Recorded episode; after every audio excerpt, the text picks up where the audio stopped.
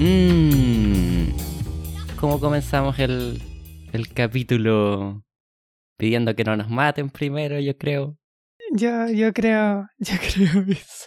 Igual, o sea, obviamente, obviamente condeno que no creo que nadie merezca morir por un libro, pero como que puedo entender por qué se enojaron tanto con el libro.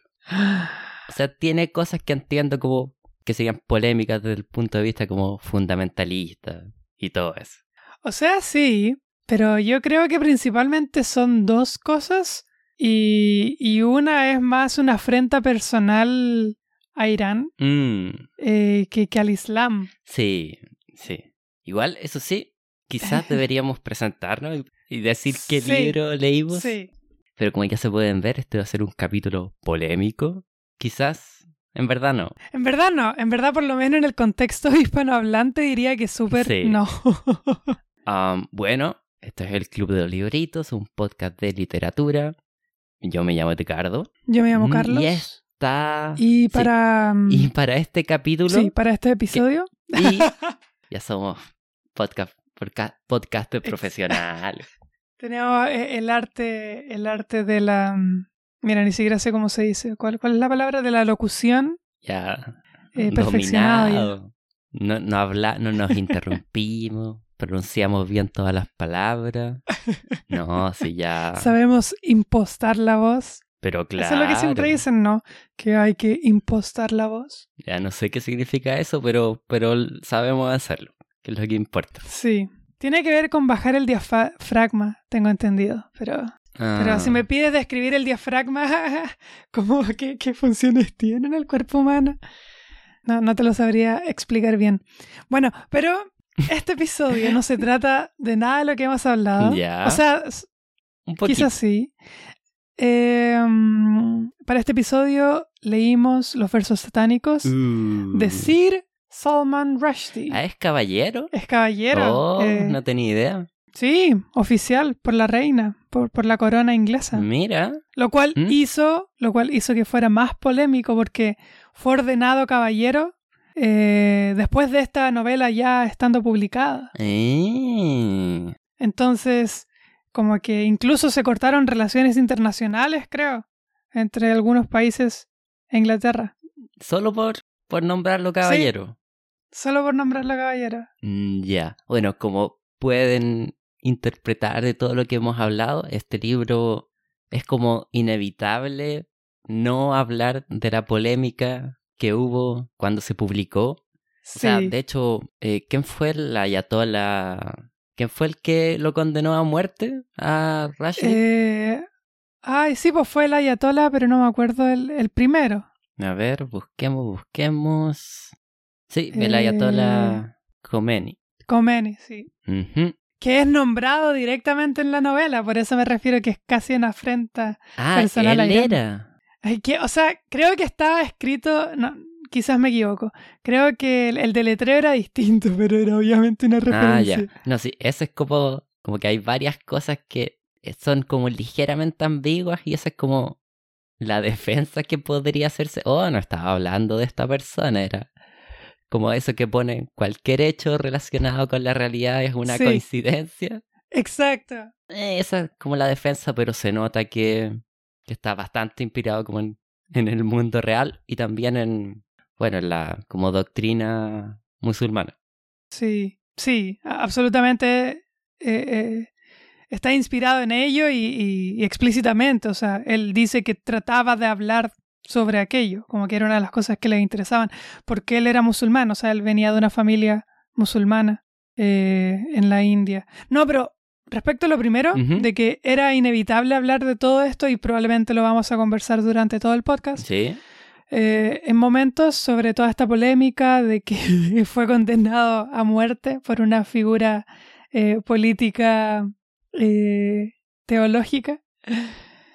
Lo que a mí me pasa es que cuando lo leo es que siento que esas partes que pueden haber causado como gran revuelo, como que eran partes muy específicas y el libro como que se trataba de otra cosa la mayoría del tiempo.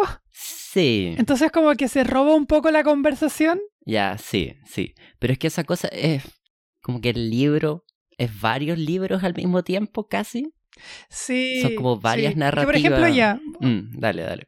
como siempre estamos hablando todo muy desordenadamente, pero para, para decirlo ya claramente, como la parte de Yagilia, como que Sí. esa siento que es la única eh, problemática, si, si le queremos poner como ese adjetivo, eh, donde la gente podría haberlo encontrado una ofensa, especialmente de la segunda parte de Yagilia, eh, con el nombramiento de las prostitutas. Sí, toda Eh, esa este parte está, está como hecha para, para hacer enojar a los como musulmanes más, más fundamentalistas. Y de hecho tengo entendido que esa es la parte como principal, como que en verdad eso es lo que ellos claman. Y después están otras cosas, que es como el ángel Gabriel, pero en menor medida. Y mm, el nombre que se le da a, a, a Mohammed, que es Mahund o Mahund, eh, que es un nombre que se le daban como que, que historiadores occidentales le daban a Mohammed, entonces como una afrenta llamarlo así, porque no es su nombre real. Ah, ya. Eh, um, y el hecho de que Mahunt es como, como bien pragmático y, y como eh, que es que juega mucho la conveniencia política Sí. eh, respecto a sus revelaciones. Y ahí todos esos aspectos son como lo- los, los que son como eh, conflictivos para, para un grupo muy específico también de la religión eh, musulmana. Porque no sé, eh, porque tengo entendido, por ejemplo, que la mayoría de los musulmanes del mundo viven como en Indonesia y como que, como que cuando dicen como un billón de, o sea, mil millones, un billón gringo, eh, de musulmanes hay en el mundo, sí, pero la mayoría viven en Indonesia y como nosotros solamente tenemos la imagen de esta que es Sí. Arabia. No, y, y también no es como que si el ayatola condena a alguien a muerte, como que, Sí. ah, supongo que ahora tengo que comprarme un pasaje de avión para ir a matar a esta persona. No, es como, Exacto. si es que te queda la pasada, mátalo. Exactamente, sí, así funciona. Y lo, y lo interesante, no sé si interesante es la palabra, eh, lo cuático en verdad iba a decir, pero siempre me planteo sobre los chilenismos. Lo cuático es que no- nunca se va a terminar hasta que Salman Rushdie muera. Ah, no, no Porque el la han- ayatollah ah, murió. ¿verdad? Entonces no puede retractarse. Oh, A pesar de que hay jurisprudencias eh, islámicas de escuelas distintas a las de, a las de las escuelas presentes en Irán, que dicen que igual estaba equivocado haberle hecho el fatwa porque no se le hizo un juicio y el fatwa se da después de haber hecho un juicio. Mm, Él dictó la sentencia Exacto. así nomás. Unilateralmente, sí. Sí. De hecho, muchos dicen que tiene que ver como con, o sea, otra vez, hablando del pragmatismo, la mezcla del pragmatismo político con la religión, porque en este momento Irán estaba con un conflicto importante con Irak, eh, con, con potenciales conflictos bélicos. Y esto era como una manera de desviar la atención Sí. a, al- al- a las malas eh, gestiones de, de la, del ayatollah. Ay, ya. Como siempre, Empezamos al revés. Empezamos al revés porque ni siquiera hemos dicho quién es Salman Rushdie, si hemos leído otra cosa de él. Mm, Ya. Comenzando con eso. Al menos yo no he ¿Sí? leído nada de él antes. O sea, había escuchado cosas de él, sabía que hablaba como, bueno, él supongo que ahora vive en Inglaterra, pero es de origen indio. No sé bien si nació en la Sí, India. creo que nace en Bombay. Bombay. Nació en Bombay y ahora eh, vive en, creo en, a ver, a ver, a ver, ¿dónde vive? ¿En qué ciudad? No, no, ahora está viviendo en, en Estados Unidos. Ah, Sí, estudió en Inglaterra, ya. en Cambridge, eh, en el King's College y, y se En un movió internado. Él estudió de niño viviendo ahí. y ahora vive en, en Estados Unidos. Entonces ahí igual Mm. Rushdie cuando se publicó esta novela su- creo yo que ya tenía como su ya era como un escritor establecido. Sí, es que eh, no, creo que esta es como su quinta, quinta novela. creo. Eh, y su segunda novela fue la que le dio como el estallido eh, en ventas y en reconocimientos, que fueron Los Niños de Medianoche. Sí, esa es la novela que me sonaba, bueno, yo, eh, y esta obviamente por la polémica. Eran los dos libros que, que conocía de él. Y también sabía como algunas cosas que usaba realismo mágico. Y ahí obviamente cuando un latinoamericano escucha realismo mágico, ¿Cuál es el nombre hoy que salta a la cabeza? García Márquez. Sí, Márquez. Entonces ahí después quizás podríamos eh, hablar brevemente eh, de algunas de las diferencias como de ese realismo mágico más como latinoamericano que este que, o sea, tiene cosas parecidas, pero también, obvio, tiene sus diferencias. Sí, o también del término mismo, también podríamos hablar porque porque mucho se ha acusado también que, el término realismo mágico fue más obra del marketing que de la teoría literaria. Mm, sí. De vender esto, esta Latinoamérica fantasiosa y extraña al mundo. Sí, y funcionó. Y funcionó. Así que no, no me quejo tanto. Eh, no, y eran, y, y, los que salieron al mundo eran escritores muy buenos, así que tampoco. No, no fue publicidad engañosa. Al menos. Exactamente. Mm, ya, ¿Tú, qué sabías de él? sí, lo, conocías eh, Yo tengo un libro de él que no he leído. Ya. Eh, que lo compré porque está en oferta muy barato y es como un libro que escribo para niños.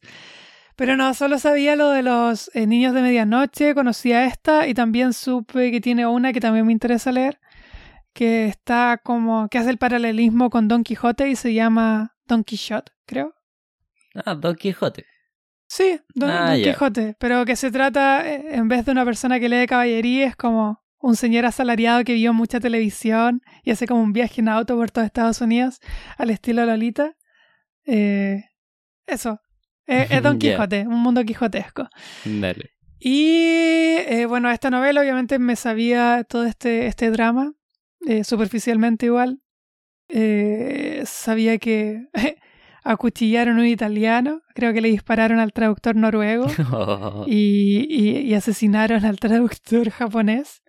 Ah, los eh, traductores. así que siempre sacan fue muy triste porque sí, porque a él le dieron mucha protección, pero, pero los traductores parece que no.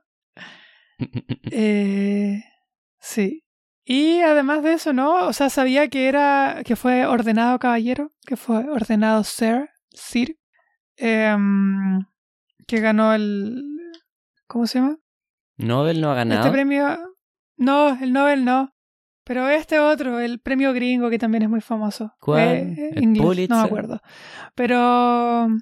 A ver, no, puede ser el estadounidense. Ah, eh, a ver, a ver. El Booker, el Booker. ¿Cómo se llama? Voy a ver, voy a ver. Booker Prize.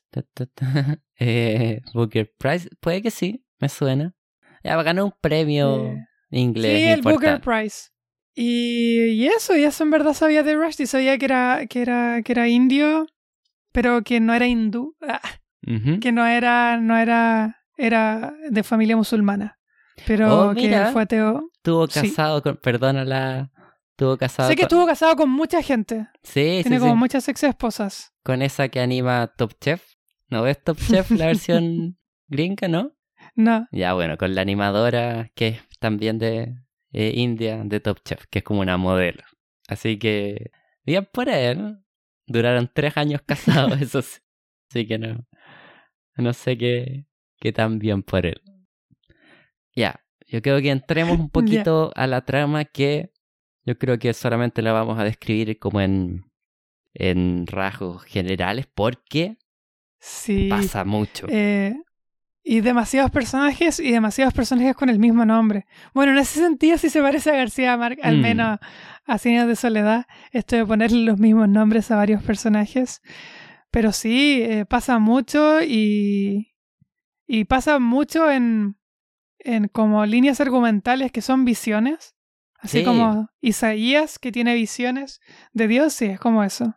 Y aparte son como historias dentro del, como libros dentro del libro. Tiene como... Sí, porque además se supone que él las después hace como películas de esto. Sí. Y no sabemos bien si, o sea, nos imaginamos que hace las películas eh, eh, basándose en sus propias visiones, pero no sabemos que si lo que nos cuenta son sus visiones también, también podrían ser una descripción de las películas. Sí.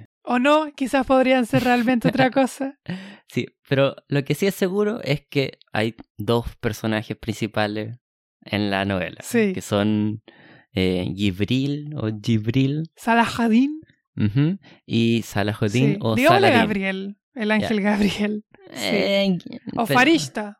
Creo que también eso es. No, eh, Gibril, digámosle.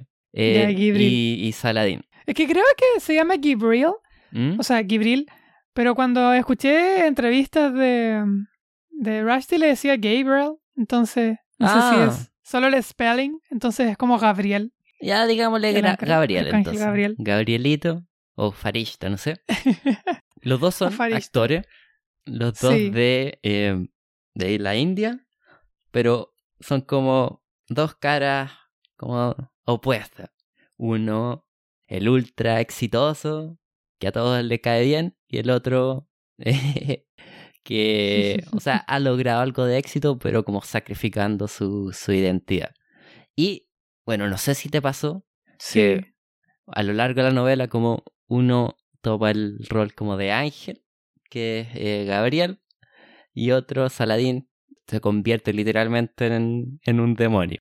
Sí. Eso sí, la primera escena, como los primeros pasajes, me confundieron harto. No tenía idea De- qué estaba pasando por las primeras 10 hecho, me páginas del libro. porque- Sí. Yo dije, si esto va a ser las 500 páginas, voy a sufrir la novela. Sí. Menos mal solo es el primer capítulo. A pesar que yo creo que de todas las novelas que hemos leído, esta es la que más me ha costado leer. Más que... Mm, sí. más mi- que...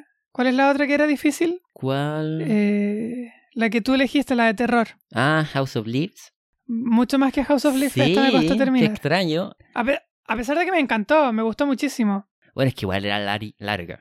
Era bastante larga. O sea, es que son como 550 páginas. Es larga, pero no, no, no es ridícula. Pero, pero no es de esas novelas que se pueda como terminar de una, para nada.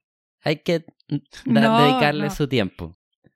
Y aparte siento yo que al menos la- ya la segunda mitad a mí me gustó más que la primera, como que todo empezó a tomar forma. Hay, en la primera mitad hay algunas cosas que no digamos que sobran, pero que son como agregados que al final no, no terminan como afectando demasiado la trama principal.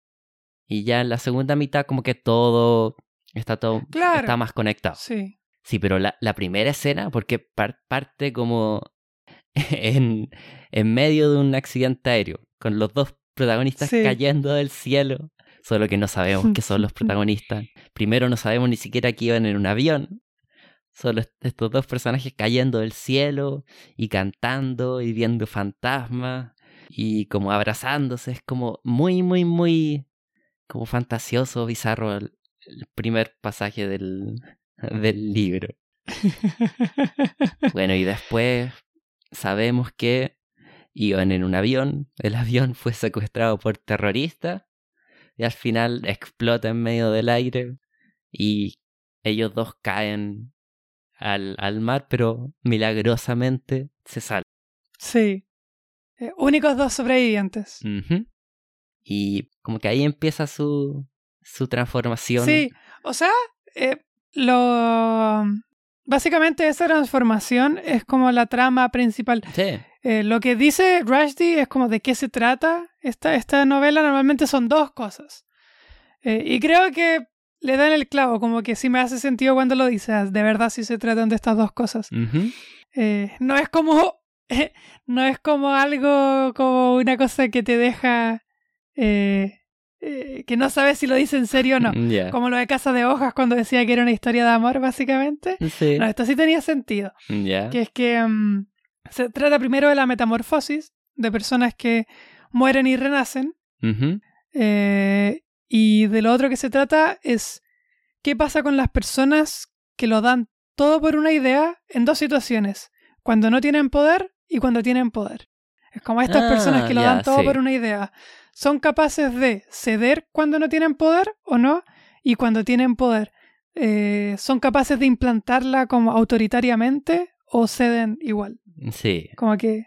No, tiene sentido. Sí, Ahora que lo dices. de eso como que dice que se trata la novela. O sea, igual hay hartos temas como menores que se toman. Obviamente el, el racismo Sí. está, la identidad, inmigración. la inmigración, sí. Sobre todo el Eh, tema las de la... ex colonias inglesas volviendo a Inglaterra, Ujú. como son ingleses, no son ingleses. la fe, la naturaleza Sí. del mal. Sí, Es que en verdad la, esta es probablemente de las novelas más ambiciosas que hemos leído, creo yo, que trata de ser como Sí. esta yo novela. diría que está total. junto con ¿Mm? Rayuela, pero sí. Sí, trata de ser muchas, muchas cosas y la mayoría las logra, pero obviamente otras no se desarrollan tanto. Sí. Eh, lo que pasa es que es extremadamente como maximalista. Sí, Cuando nos presenta un personaje, como que entendemos muy bien a ese personaje, lo describe mucho, y a veces ese personaje continúa, pero a veces simplemente desaparece. Entonces, sí, por ejemplo, no sé, dos personajes que describieron mucho y que para mí como que pasan sin pena ni gloria, eh, son como este estafador con la compañera que era actriz de voces sí, judía. Como que para mí eh, ellos como que aparecen, los describen mucho y de repente vuelven y no vuelven y yo, sí. ¿qué están haciendo acá? No, no me interesan. Pero otros personajes que son más eh, secundarios, si se quiere, como que están, lo sabemos todo, pero está bien, como que tiene todo que ver con la novela. Eh, todo lo que es la familia de Jumpy con su tío y, y- y su esposa y las hijas, como que a mí sí me interesaba muchísimo. Eh, todo este otro como subplot eh, que también comparten un nombre, el de Michelle, que es como esta gente que va a, a que se abre el mar, que la primera parte como que no entendemos, yo me confundí al menos, como que no entendía. La parte de Yahilia se entendía, porque estaba, era como, era como un cuento de hadas, era como hace mucho, mucho tiempo. ¿Mm? Pero igual yo creo, expliquemos un poquito que ya la como el, el mundo real entre comillas es el de Ah, donde sí. viven los actores. Inglaterra, Sí. años 90 será. Uy, no, no recuerdo bien el año, pero suena como sí, sí, yo creo antes del 11 de septiembre porque Sí, como que tendría sí. importancia eso si es que hubiera pasado eh, antes. Esa es como la Claro. narrativa central, ¿verdad? Ellos, el avión iba de India a Inglaterra y ellos caen, sobreviven y llegan a Inglaterra. Y ahí es como las aventuras y desventuras que tienen ellos ahí.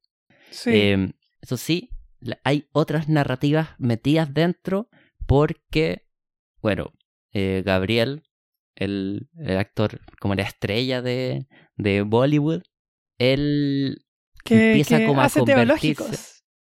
Sí, que es famoso por hacer personajes de dioses y Sí. empieza a creer o a convertirse, que ahí es como deliberadamente ambiguo, en el, ángel- en el ángel Gabriel. Que él se convierte en el ángel Gabriel, que re... Sí, que es la reencarnación. Sí, y ahí empieza, cuando duerme, empieza a tener visiones de diferentes como historias donde como participa el ángel Gabriel. Una es la historia de Mahound, de Mahoma, es como el, el comienzo del, del Islam, que es la parte de Yahilia, que supongo que sería el Sí. equivalente a la Meca. La Meca, sí. Y otra que es ocurre más moderno, que es la historia de una como niña en no sé, no recuerdo bien en qué país será, en Es que esa es la parte que yo decía que es como... Porque dan a entender que es como Irán. Ah, ya. Se da a entender que... Y por eso se toma como esta idea del falso profeta Mm, Ya, ya, ya. eh, presentándose después de esta revuelta árabe. Sí, que es una niña que el ángel se le que también se presenta. llama como una de las hijas de... O sea, de las esposas eh, de Mahoma, Ayesha. Ayesha, eh, que como que convence a la aldea, a toda la gente de la aldea donde vive de peregrinar como a la Meca, pero obviamente hay como un mar entre medio, pero ella dice que cuando lleguemos al mar el mar se va a abrir, como tengan fe. Y esa es como la otra narrativa. Y antes hay unas pequeñas como escenas más que narrativas, que son una es con el con un imán que sale en una escena, Sí. como en un sueño, que eso a mí me sobró. No, no sé quién... No, es que creo que sí, es que a mí me hizo mucho sentido, porque esa es como la parte de de la separación entre los Shia y los Sunni, Ah, ya, ya, ya. porque eh, se supone que se separan porque unos siguen como cuando Mahoma muere, como Mm. que quién, va a ser el sucesor. Sí. Y ahí es como, ahí se da a entender como que esta es la separación. Y tiene que ver, pues, porque tiene que ver con Irán, porque Irán es como de una y el resto del mundo árabe en la península es como de la otra. Ah, ya, ya, ya. Ahí esa parte yo sinceramente no, no la entendí.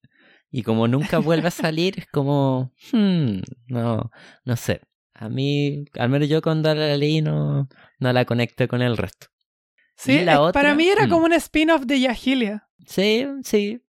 Y aparte también sale una Ayesha. Sí, Sí, sale como una... Como, bueno, no sé si sería como una... Como una revuelta. Están como atacando es que yo entendí que era la misma Yesha, pero grande.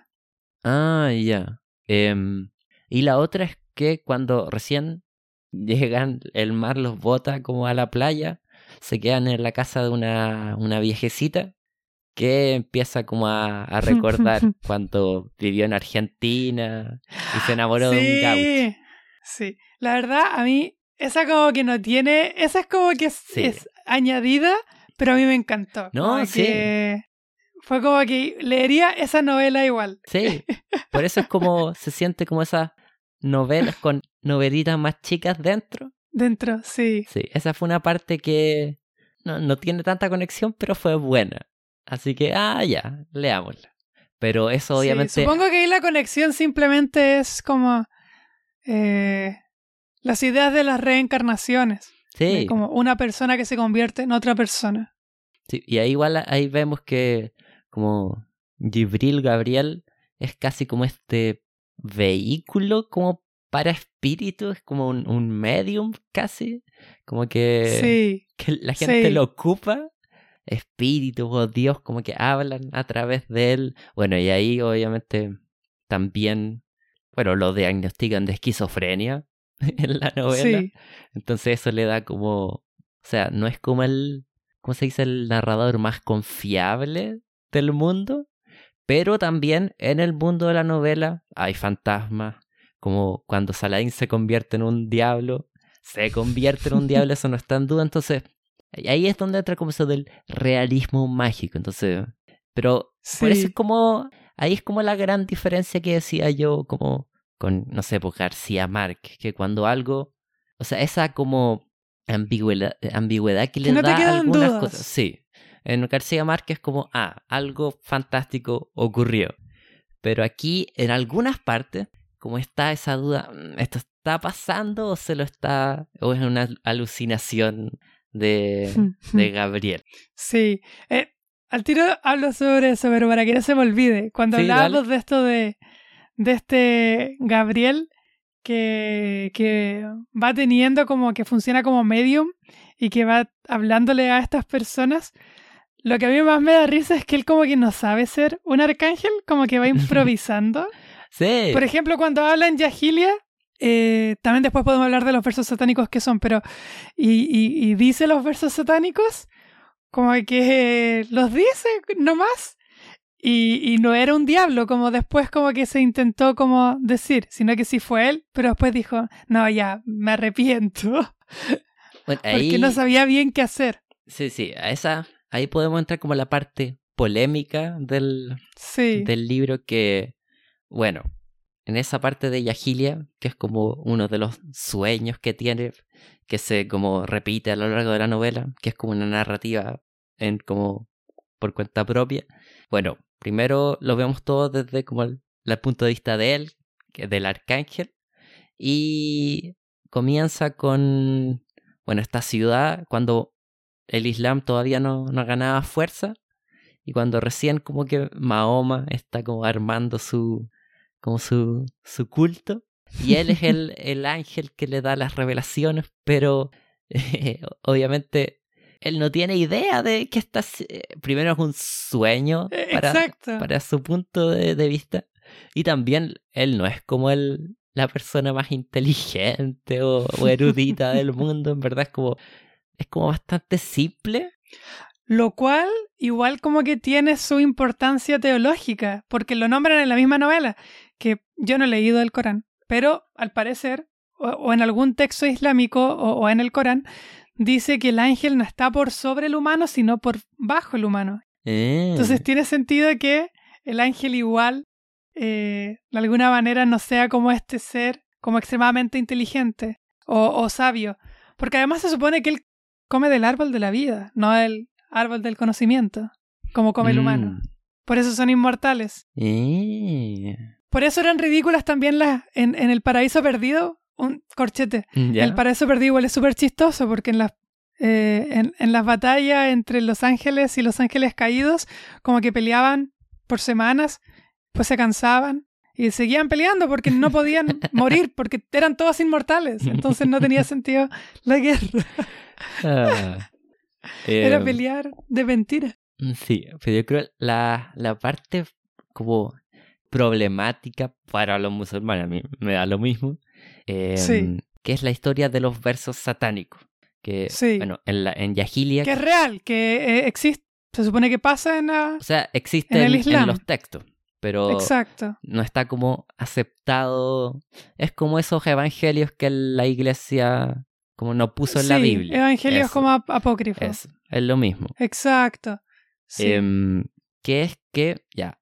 Pero le dieron una explicación. Solo, es Sí. que me dio risa la explicación cuando la leí. ¿Ya? Porque pri- primero se da la explicación de que obviamente esa parte la da Satán o, o- o el diablo, Satanás. eh, y por tanto era para engañar a Mahoma. Pero después dijeron, no, esto no tiene sentido porque Mahoma es como infalible, eh, Mm. jamás sería engañado. Y Dios no permitiría que eh, Satán bajara en forma del ángel Gabriel. Entonces, como que la explicación como que dieron otros eh, académicos fue que el escriba, el que iba escribiendo, como que se confundió, como que estaba hablando Mahoma y otra persona que estaba por ahí dijo eso y lo escribía sin querer. Ah, Entonces por- después lo sacaron, ¿no? No es que él, Mahoma se haya equivocado, fue el escriba. ya. Eh, bueno, voy a explicar como cortito el incidente, eh, que es que en Yajilia o en la Meca tenían otros dioses y Mahoma, obviamente su mensaje es que Dios es solo uno y en una parte el no sé cuál es el título como el alcalde de el como el, Ah, el líder sí. de de la ciudad le propone que eh, bueno ya vamos a aceptar tu fe pero si tú como aceptas a nuestras tres diosas principales y Mahoma va a como a un, sube un monte para hablar con el con el arcángel.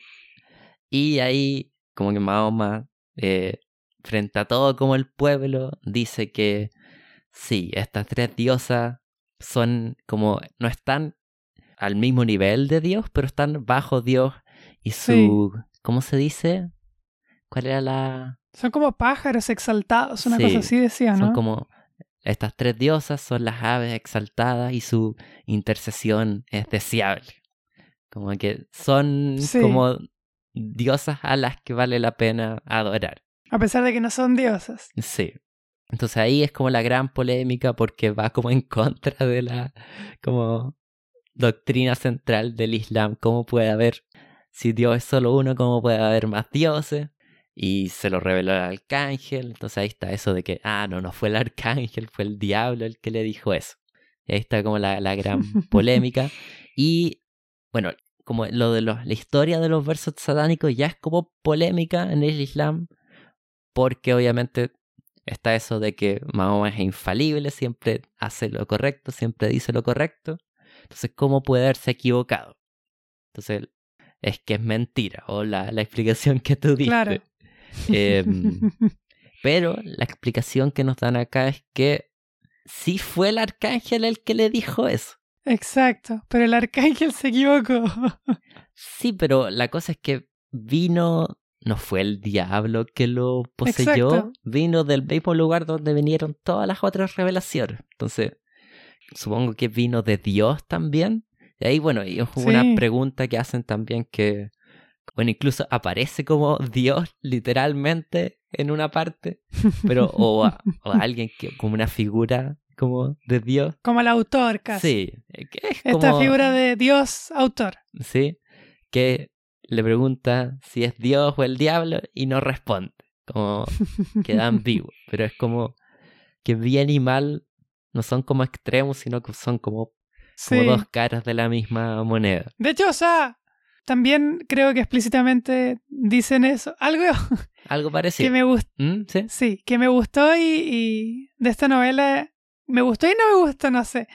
Que tiene como pasajes, como que tiene pasajes que normalmente serían como pasajes centrales en otras novelas, ¿Ya? como que estarían al principio o al final, pero esta pone como esos pasajes en cualquier parte. sí. Siempre existen en las novelas o en los textos literarios como esta parte que es casi como una explicación del capítulo o una explicación de la obra entera. Y que normalmente tiene como una parte central, pero aquí están como desordenadas, como que están hablando de cualquier cosa y de repente está este momento en que se dice como que Dios crea todas las cosas, incluso las cosas malvadas, que Mm. creo que lo habla de eso también en una parte de la novela. Sí, pues, Después es, sigue hablando mm. de otra cosa. es que igual tenemos esta como voz explícita de como el Dios autor. Sí, comentando sobre la historia que, que está Exacto. ocurriendo. Y sobre... Es como estas ¿Mm? ¿Sí? versiones de las películas donde salen como los actores o el director conversando. Mm, Sí, pero aquí sería más el director. Sí, sería más el director. Sí. Porque él es quien controla lo que pasa. Es como, a- hablar de lo que voy a hacer que le ocurra a estos personajes, a estos mortales. Soy yo el que tiene el poder. Y en una parte se aparece y es- lo describe como igual a, a Salman Rushdie, como pelado, con barba. Entonces como, ah, ya es como un jueguito postmoderno que, que está haciendo. Eh, retomando lo último que sobre esto de los versos satánicos y de- del arcángel Gabriel como no equivocándose, ¿Mm? también tiene que ver como con todo esto, como la idea como otra vez, como del pragmatismo. De hecho, siempre lo dicen como eh, es- se menciona esto de Mahoma como el comerciante, Mahoma como el profeta comerciante. Mm, el que sabe cómo funcionan las reglas del mundo, el que no es solamente una figura, eh, eh, ¿cómo decirlo? No sé, por ejemplo, en, en otras religiones como que las instituciones las forman los seguidores, sí. porque la figura central como que era la persona bendecida, pues como que la política estaba como bajo ellos. Mm, Eh, ellos eran demasiado divinos como para preocuparse de estas cosas mundanas. En cambio, en Mahoma como que él sí las toma. Y se vuelve pragmático y se vuelve tan pragmático que justo el arcángel o el ángel Gabriel. De hecho, creo que es ángel, no sé por qué le digo ar- arcángel, pero no estoy seguro. No, Eh, Arcángel el le dice. ¿Arcángel? Sí. Sí. Ah, ya. El, el arcángel Gabriel eh, siempre le dice que sí a todo lo que le propone. es como, hagamos que yo puedo tener hartas esposas, ya, ya, Sí, bueno. Pero, Hagamos que Mm. no se puede comer esta comida, ya, bueno. Hagamos que... sí, ¿Mm? pero igual, porque la historia de Yahili está separada como en dos partes. La primera es Sí, vemos como a Gabriel como casi en una parte como que lo terminan como luchando cuando sí, sí. cuando Mahoma o sea ya pasa lo de los versos satánicos y después como que se arrepiente y vuelve al monte y empieza como a pelear es como lo de Israel. Eso Mm. a mí como que, perdón, se supone que en la Biblia pasa eso también. Por eso como que me gustaría saber, como leer el Corán eh, y saber como si son referencia o no son referencia. Porque en la Biblia pasa eso. Israel pelea con Dios, se supone, como por- o con un ángel, por no sé cuántos días eh, antes de, de llegar como a la zona que le corresponde a su tribu. como Moisés Sí, po, o sea, los descendientes, pues. Ah, ya. Sí, sí. Eh, bueno, entonces en esa primera parte vemos como las escenas de Mahoma hablando con el, con el arcángel, pero después, ya años después, cuando ya el Islam es más fuerte, la ciudad está como en decadencia, y vuelve como el profeta, ya como a, a dominar la ciudad. Eh, empiezan esa escena, pero nunca vemos como al arcángel hablar con Mahoma. No. Solo, solo nos cuentan como, Nos cuenta Sí. nomás que. sí, hoy hablé con el arcángel y me dijo que tengo razón en todo lo que digo. Entonces hay otra cosa polémica que es como, está pintando a Mahoma como este mentiroso. E incluso eh, eh, lo, lo pinta como una persona que se le puede engañar, porque Sí. el escriba empieza como a escribirle cosas distintas a las que él dice, a, a ver si se da cuenta, y al principio no se da cuenta de nada. Mm, Bueno, al final se da cuenta, y por eso siempre está la ambigüedad, siempre supo y lo quiso pillar al final, o, o en verdad solamente se dio cuenta cuando ya era mucho lo que estaba Sí. cambiando. eh, bueno, y- y la, y la segunda parte es casi una comedia o como una, una Sí. farsa, porque se, eh, bueno, en la primera... Gran, gran personaje. En la primera parte nos ponen como un personaje que al principio es casi como secundario, que es este poeta que compone Sí. como burlas, como sátiras para, como chistes sobre personas, como que le pagan para hacer chistes sobre como figura.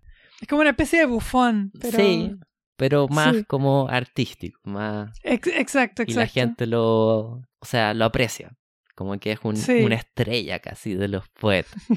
Eh, y ya después, años después, está todo como en toda la ciudad en ruinas casi, como que lo, porque su eh, gran eh, se basaba como en, bueno, todos los dioses y en el comercio, y ya como que todo eso terminó con, como a medida que Mahoma va ganando poder, y ya está como gordo, eh, Baal. em, y, bueno, llega Mahoma, sabe que lo quiere matar, entonces se esconde como en un burdel y se hace pasar por uno de los, ¿cómo se llaman? Los eunucos del Los burdel. enucos. Sí. Y, y Mahoma tiene dos esposas y como justo hay 12 prostitutas en el burdel, y ahí se le prende la ampolletita a Valde. Oh, sería buena idea de que cada como prostituta tome el nombre de una de las esposas de, del profeta. Y obviamente todo el pueblo se vuelve loco. Me reí demasiado en esa parte. Es que, Sí.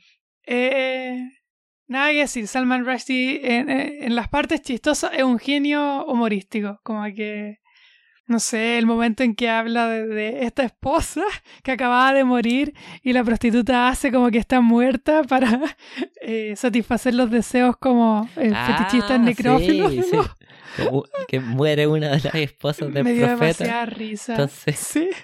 es una de las prostitutas tiene que quedarse quieta todo el rato. Hacerse la muerta. Ah, Sí, sí, sí. Y terminas como convirtiendo, bueno, lo mismo que como Gabriel con Saladín. Y ahí Baal con Sí. Mahoma se convierten como en estas inversos. Como claro. la versión... Lo sagrado, lo profano. Sí. Y se convierte con una. Una farsa, supongo, de. Como la Sí. versión satánica o, o pagana de, del profeta y su, su esposa. Sí. Y si este era como todo el mundo, como un mundo, eh, este burdel era como donde no sabías cómo, era todo sinuoso, no sabías cómo caminar, habían Mm. pasadizos, como que habían puertas, no sabías por dónde entrar, por dónde salir. Eh, todo estaba de alguna manera desorganizado, caótico, sin una reglamentación clara.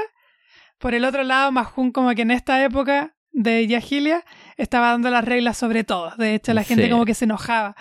Eh, eh, te- todo, como cómo tienes que cortar, como la carne que comes, cómo tienes que tomar agua, cuántas horas tienes que dormir, eh, a qué horas puedes hacer ayuno, cuántas veces tienes que rezar. Como que, de verdad, como el paralelismo, el, como el paralelismo inverso, como Sí. por un lado el mundo del orden y sagrado y por el otro el mundo del caos y como, eh, como los deseos más como bajos. Ujú. Además Sí. que estaban todas las personas extrañas, como entre comillas extrañas, como que habían eunucos, ah, estaba como esta señora, eh, que era la que- dueña. que Entonces como todo el mundo mm, como anormal de alguna manera. Sí. Eh, todo era como con cortinas, estaba la dueña, Sí. del, como la jefa del burdel. eh, solo hablaba a través de un velo, nadie la veía. Y después resulta que tenía como, decían como o 30 o 200 años, una de dos. Sí. Sí, es buena esa parte. Es como de las partes más perfectitas del, de todo el libro. La verdad, a mí, eh, mis partes favoritas del libro fueron las dos de Yagilia. Para mí, Sí, Yagilia la lleva. es que era como, era como, no sé, las mil y, la- y una noches. Era como un libro como de fantasía antigua. sí. O también tipo parecido como al de Camerón, como esa como picaresca. Sí, sí, exacto. pero, pero como en, un, en Arabia o en, o en Irán, donde sea que... ¿Dónde, Sí. ¿dónde queda la Meca? Sí, ¿qué era en Arabia? Ah, ya, en Arabia, sí. Como una mezcla de Queda en Arabia, las mil ¿cierto? y una noche y el de Cameron. Ya, entonces esa es como una de las narrativas principales y esa es como la más polémica. Sí. Y ya... Específicamente la parte de las esposas. Vi como videos ¿Mm? eh, sobre mm, donde entrevistaban eh, eh, a musulmanes hablando de esta novela. Porque si bien no, no todos intentaron asesinarlo, hubieron quemas masivas de este libro. Como que, lo cual, igual yo me pregunto a quién le conviene, porque tuvieron que comprar muchos Sí, libros para después quemarlos. No sé, Pero yo- bueno. O sea, obviamente preferiría que la gente comprara mis libros para leerlos, Sí, pero si los van a quemar, al menos que los compren antes. exacto. Y ellos eh, solamente hablaban como de esa parte, que era la parte que más los ofendía.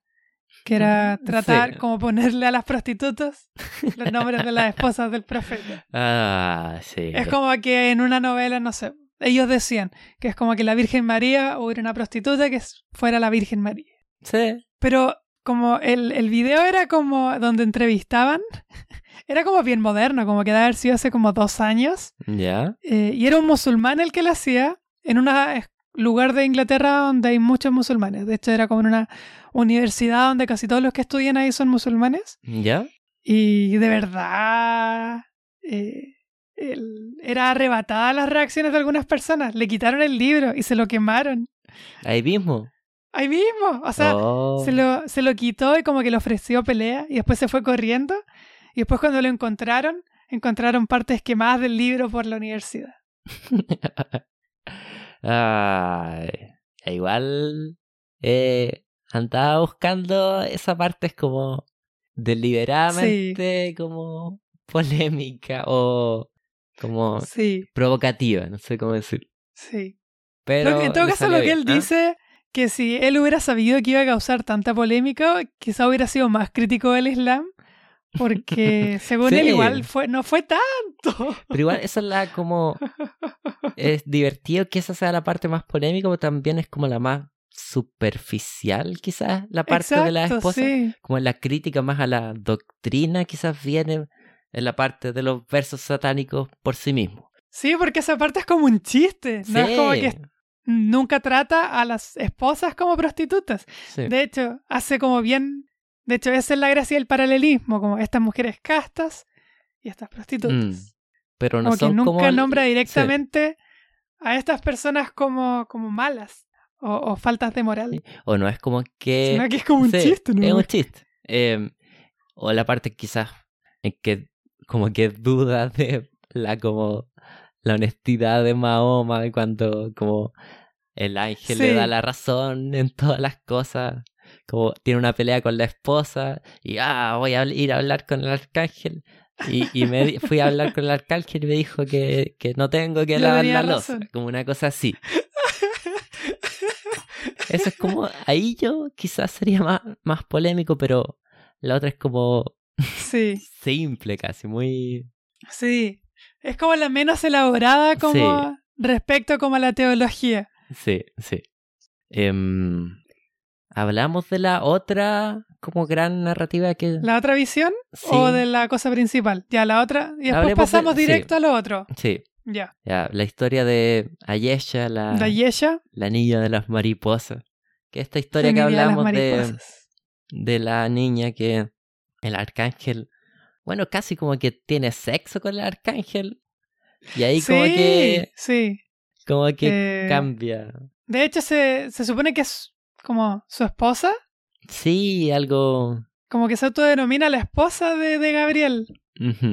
Pero la cosa es que el ángel, bueno, primero la vemos que era como una huérfana media rara que en este como esta aldea eh, como construida casi en las raíces de un árbol en medio del desierto donde como habían muchas mariposas que cambian de color todas cosas como eh, elementos como bien fantásticos y está este como aristócrata que un día la ve comiendo mariposas y se enamora de ella o empieza a desearla.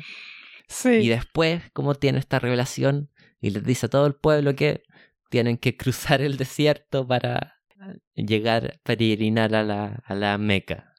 Que ahí esa sí. parte, bueno, bueno, que- ¿cuál- ¿te gustó? Lo ¿No te interesante es que primero ¿Mm? todos estaban como enamorados de ella. Sí, O sea, Eh, dos personas.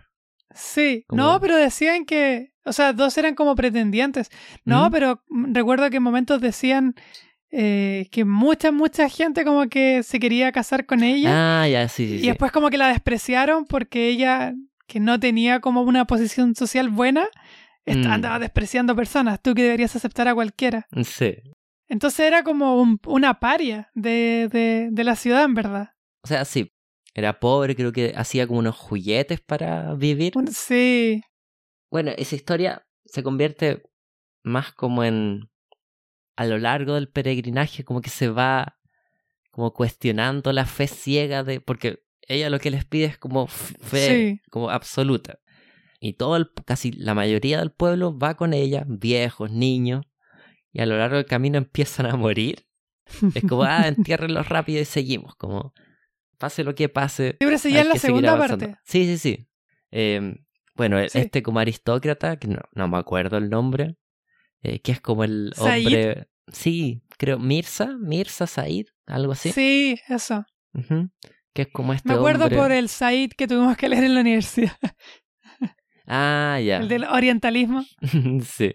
Eh, bueno, el gran como conflicto es que, bueno, primero está como enamorado de, de, de Ayesha, o la desea, Ayesha, y que su esposa eh, le encuentran cáncer, y ella- eh, la niña le promete que si es que llegan a la Meca, Dios la va a curar de su cáncer.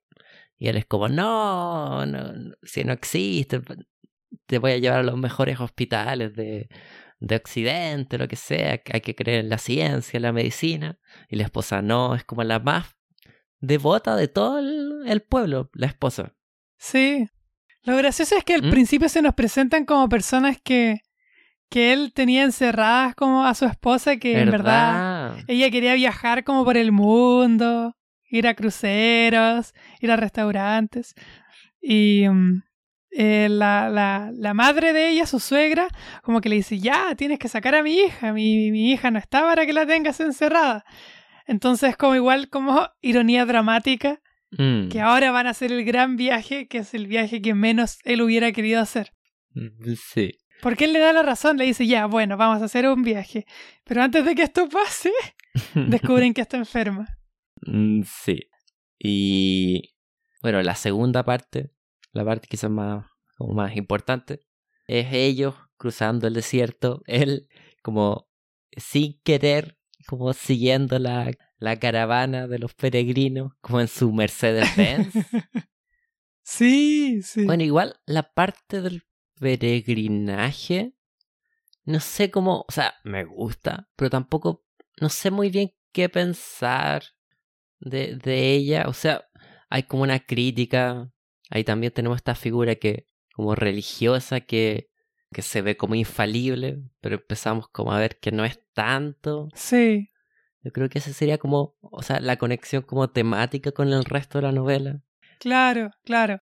Por un lado eso, y por otro como lo que, lo que me hace como sobre lo que me hace reflexionar eh, respecto a eh, la idea de eh, que es, no sé si es una cita, porque lo, dice varias veces y sale como en cursiva, así que imagino que es una cita a algo, ¿Ya? no sé si está en el Corán.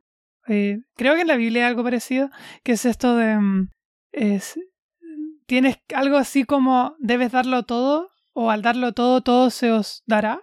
Como Ah, todo se os ya, ya, sí, sí, sí. Entonces como que esta idea de que es la fe intermedia, si es que realmente eres religioso, igual como que no tiene tanto sentido, porque si realmente estas cosas existen y tú crees que existen, como que no tiene sentido tener como medias tintas. Sí. Eh, entonces, por ese lado, claro, está la crítica, porque pueden ser falsos profetas, pero si no fueran falsos profetas, como que eh, estás negando como una, una realidad superior. Sí. Entonces, como que es apostarlo es todo o nada. Tienes como que, que apostar como todo el dinero a, a un solo número de la lotería. Sí, pero ahí también entra la duda de, por ejemplo, hay una escena como cuando ya están casi llegando al final y están en como una mezquita y hay una guagua. Sí, que es la del demonio.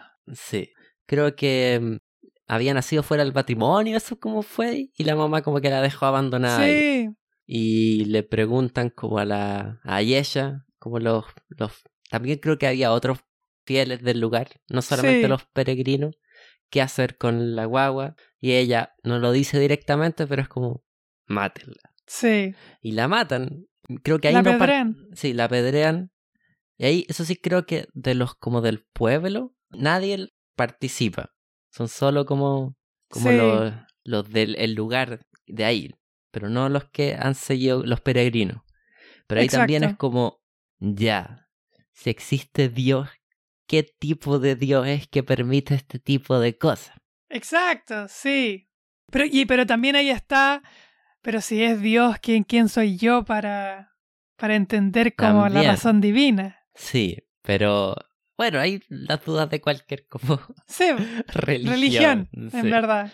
que son se supone que la religión existe para como responder las preguntas que no tienen respuesta pero terminan como Genera más preguntas. sí bueno y ya al final y el mismo final. Ah, sí no da- dale, no dale. sé si lo hemos dicho, pero la gente ya debería estar acostumbrada a que nosotros contamos muchas veces los finales de sí. las cosas, sí.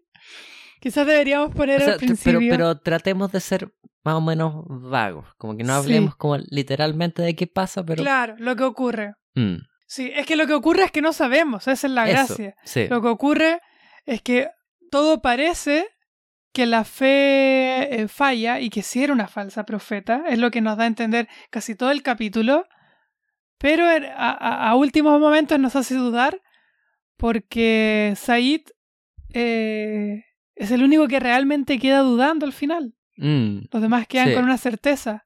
A pesar de que todo lo que nos dice, como el- el- la narración, es que, es que se falló, es que no se caminó hasta la meca ya y esa es la historia de Ayesha de las mariposas. Sí, metemos, eh, tratemos de hablar como de la narrativa principal. Y yo creo que como que esto tiene que ver, o sea, obviamente Rushdie es como un escritor indio, pero también es un escritor británico, como que Sí. está sí. dividido entre las dos cosas.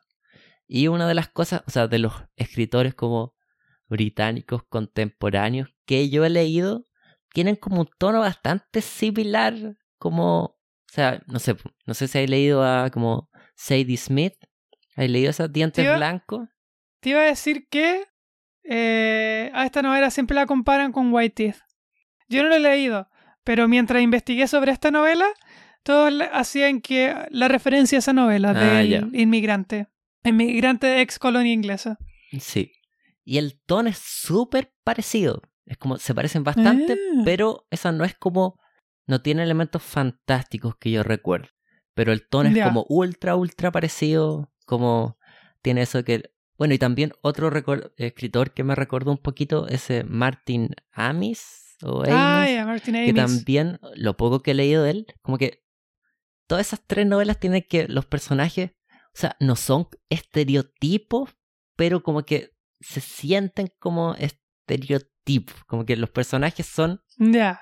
personajes, como en el sentido, no son como personas, no tratan de ser realistas, tratan de ser como estas personalidades Claro. como medias exageradas, como que están como tratando como de representar un tipo de persona. De persona, sí.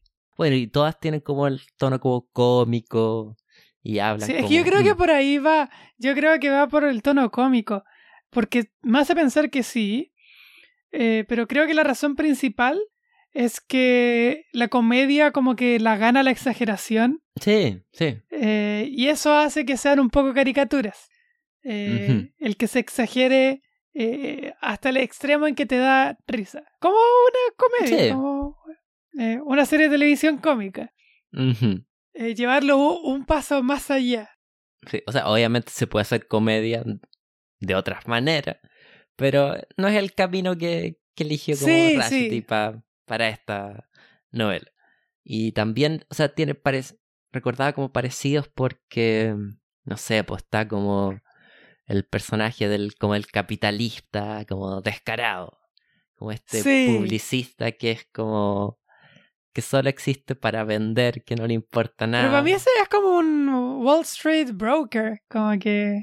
Sí, pero más como burdo, no sé cómo decirlo. Sí, sí, sí, sí, sí. Y bueno, y también es como uno de los temas de, de la novela, es como qué es la, como eso de la britanidad, como la, la inglesidad, como esta... Sí. Que es como una... Sí, yo creo que sí, hay algo que se habla mucho, ahí, ahí sí me hace un montón de sentido esto de...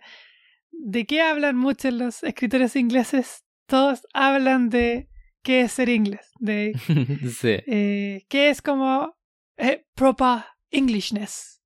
Sí, sí, absolutamente. Mucho más que otras que otras como novelas, por lo menos de las que yo he leído como europeas, diría que mm. los ingleses son los que más hablan de sí mismos.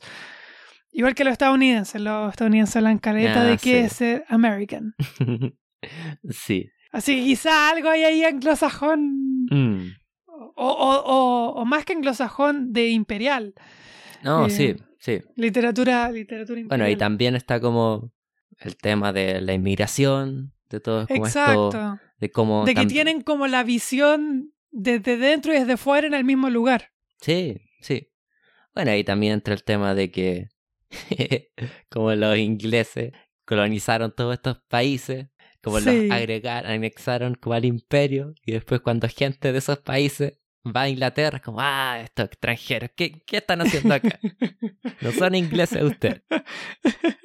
Como que funciona solo para un lado los beneficios de las colonias. Como... una relación tóxica con el mundo. Sí.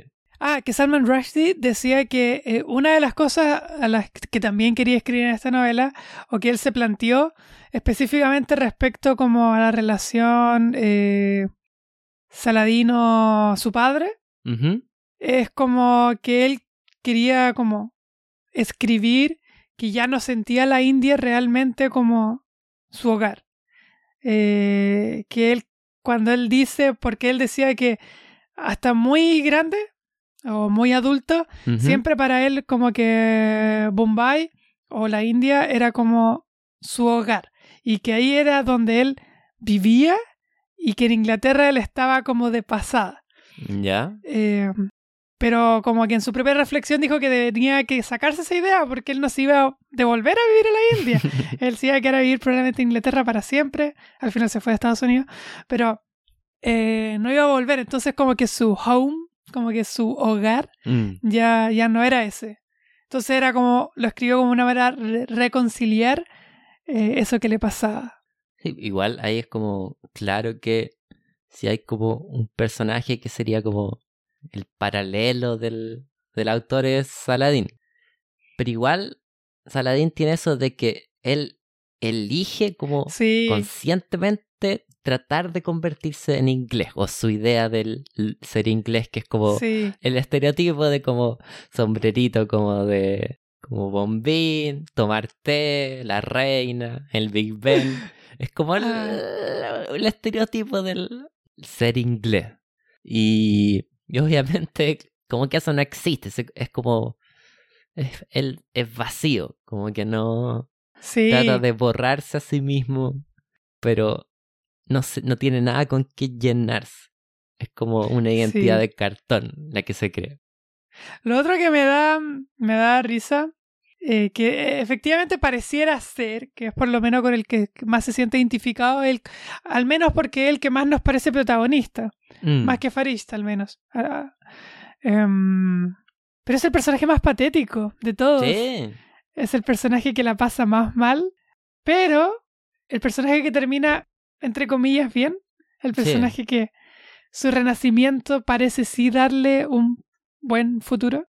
Después de ser el, el personaje que peor lo pasa hasta recién el final de la novela. Mm. No, pero sí. La, toda la gracia de este personaje, que es casi. Eh, ¿Cómo es esta, esta palabra? Salamero. No me acuerdo cómo es esta palabra. Eh, como de humillarse a sí mismo. Es casi como au- auto. Como que se humilla ante la cultura inglesa en su, en su afán eh, totalmente. En, en, en su acto afanoso de querer ser inglés y, y- Mm. y encontrar todo lo que es como eh, indio bárbaro. Em, Mm, sí. que todo, que todo está bajo, bajo la civilización. Eh, lo chistoso es que igual en un montón de momentos se le rompe esta idea de Britishness al mismo. Por ejemplo, una que me da mucha risa es cuando está este personaje, el doctor, ah, un- no me acuerdo el nombre, pero este doctor negro, el que lo acusan de ser el asesino. Ah, sí. Oh, el asesino. Ahí también, una de las cosas que, como elementos que le agrega que, como que podría ser es una novela en sí misma. Y es como un detalle muy, muy, muy mínimo. El asesino de abuelas. sí. También lo, eso es como. No, pero mira, mira, espera. Ah, ya, ya, dale, dale. Ah, sí, la sí. Como, los- witchcraft, como de Sí. entre como- las policías. No, pero que lo bautizan Simba. Y, y uno de los personajes que está ahí eh, le dice que significa rey en africano. Y, y él dice, ¿en qué idioma de África? Y como que la persona como que, ¡africano! Era- Ah, eh, y ahí la mm, eh, Pamela, que, que es la ex, ex esposa, eh, le dice, ahí encontraste una persona a la que por fin te puedes sentir como otro inglés respecto al cual por fin te puedes sentir superior porque terminaste como este culto como a- a- al señor muy intelectual que te formaste em, te hace posicionarte como más English que la mayoría de las personas que viven acá Sí. Em, o sea, Saladín es como el verdadero protagonista de la novela porque sí a pesar de que es más patético, que hace como, hay momentos que llega a ser como en verdad, como malo, sí eh, cruel, bueno, envidioso, ese es como su el, el venganza fue gran muy pecado. eso sí Sí. Eh, pero como que Gabriel o Gibril, a pesar de ser como el, el, el ángel, ¿verdad? Es como este personaje angélico, como que cuesta identificarse con él. Incluso a mí me llegó a caer Sí. mal. a mí me desagradó un montón Sí. Bueno, un y, montón y la novela como que igual sabe, como que al principio lo muestran como este, bueno, a pesar de que, no, como que al principio de su vida era huérfano. Ya, obviamente eso no es fácil, Sí. pero después le sale todo bien, como tiene suerte y todos lo aceptan. No tiene como complicaciones en su vida, en verdad. Sí. Su mayor complicación eran sus problemas amorosos eh, con, con la alpinista. Que los arruina él mismo. Y que eso mismo a decir, que todos los problemas son él arruinándolo. ¿Sí? Como que si.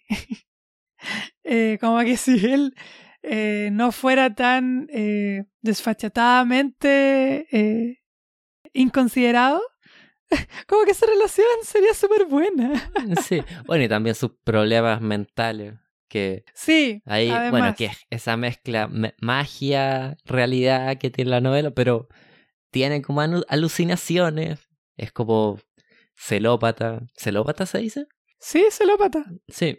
Em, entonces, igual es como interesante. A tiene pesar de que como, él- tiene Mm, como esta, a pesar de que él es como el pobre y es el que reivindica eh, a la India en algún sentido, también Ujú. reivindica como la, la India casi como de castas, porque él como que trata a todo el mundo como sus empleados Sí. y asume que todo se le tiene que, que hacer a él, como que él no puede tocar las cosas porque las cosas son impuras, que algo que se decía en- eh, o que se dice todavía en la cultura como de castas, que, que las altas castas como que hay cosas que no deben hacer porque son impuras. O sea, es que simplemente no está acostumbrado que alguien le lleve la contraria, como que el mundo siempre como siempre han ha nadado como la corriente ha estado de su lado y de repente cualquier Sí. como resistencia es como no tiene idea de qué está pasando, está como demasiado acostumbrado a que todo le salga bien, a que todos le sigan la, la corriente. Y Saladín es como el Sí. contrario, el que como que el que le sale todo mal, como que le, le llueve sobre mojado.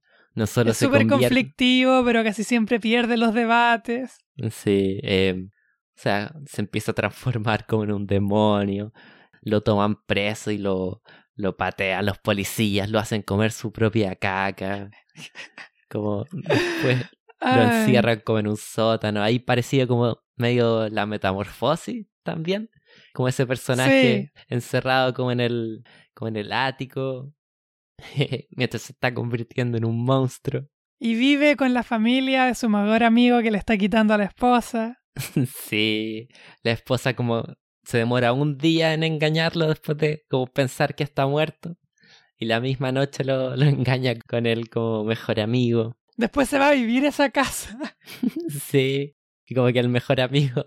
Le lleva tecito y el diario y conversan 20 minutos antes de que se vaya a acostar con su esposa. No hay que tener mala educación. El, el, el, ¿Cómo se llama? Yoshi. Pero Jumpy Jump, Yoshi, a mí me encantó, a mí a me encantó. Es un personaje que sí me caía bien. Sí. Igual el final de, de él es como. Sale como un poco de la nada. Sí. Eh, no vamos a contar qué pasó. sí, tiene, tiene personajes entrañables la novela. O memorables. Todas estas hijas que, las hijas Sufian, Safian, no. Ah, de que Saladín se queda como en una residencia. sí. También son los dueños de un como de un café, un restaurante. Sí, son como estas hostales con, con café abajo. Sí. Y como que están ah. obsesionadas con su monstruosidad, como que cada vez que cambia, como que ellas que empiezan a hacer comentarios y como que los atrae, como que mira, ahora sale humo de distintos colores de su nariz. Sí, le salen cuernos y cada vez crecen más los cuernos. Igual cosas como, no sé, porque Gibril era famoso por su mal aliento y apenas como Sí. caen del avión, como que el mal aliento se le pasa a Saladin. y como, "Ah, no puede ser más mala suerte. Bueno, y también tiene eso de como que parece que Londres fuera como un solo barrio, que hubiera como 15 personas en todo Londres. Sí, Que eso es como, ah, típico, novela. Como que Sí. se le ve bueno. salvo quizás en la escena como de la, del riot, de, de, de la protesta. Ah, sí. Es que hay demasiados subplots. Sí. Eh, esa, es que ahí, por ejemplo, en esa parte, eh, ahí es como. O sea, hay que leerla porque es difícil explicarlo, pero eso es como demostración de excelencia técnica literaria. Cuando hace toda esta escena como si fuera una cámara, como si fuera un camarógrafo. Qué escena más bien escrita. Eh, como que se merece todos los premios por, por esa escena. Eh, donde de verdad como que parece una película. ¿No? Y también es como una burla como a los medios de comunicación. De como comunicación. cubren, o sea, Exacto. parecido como a cualquier como, qué sé yo, saqueo, riot que hay como en Gringolandia. Lo mismo. Como, bueno, es que esa es la lata que se repite como que los gobiernos de derecha.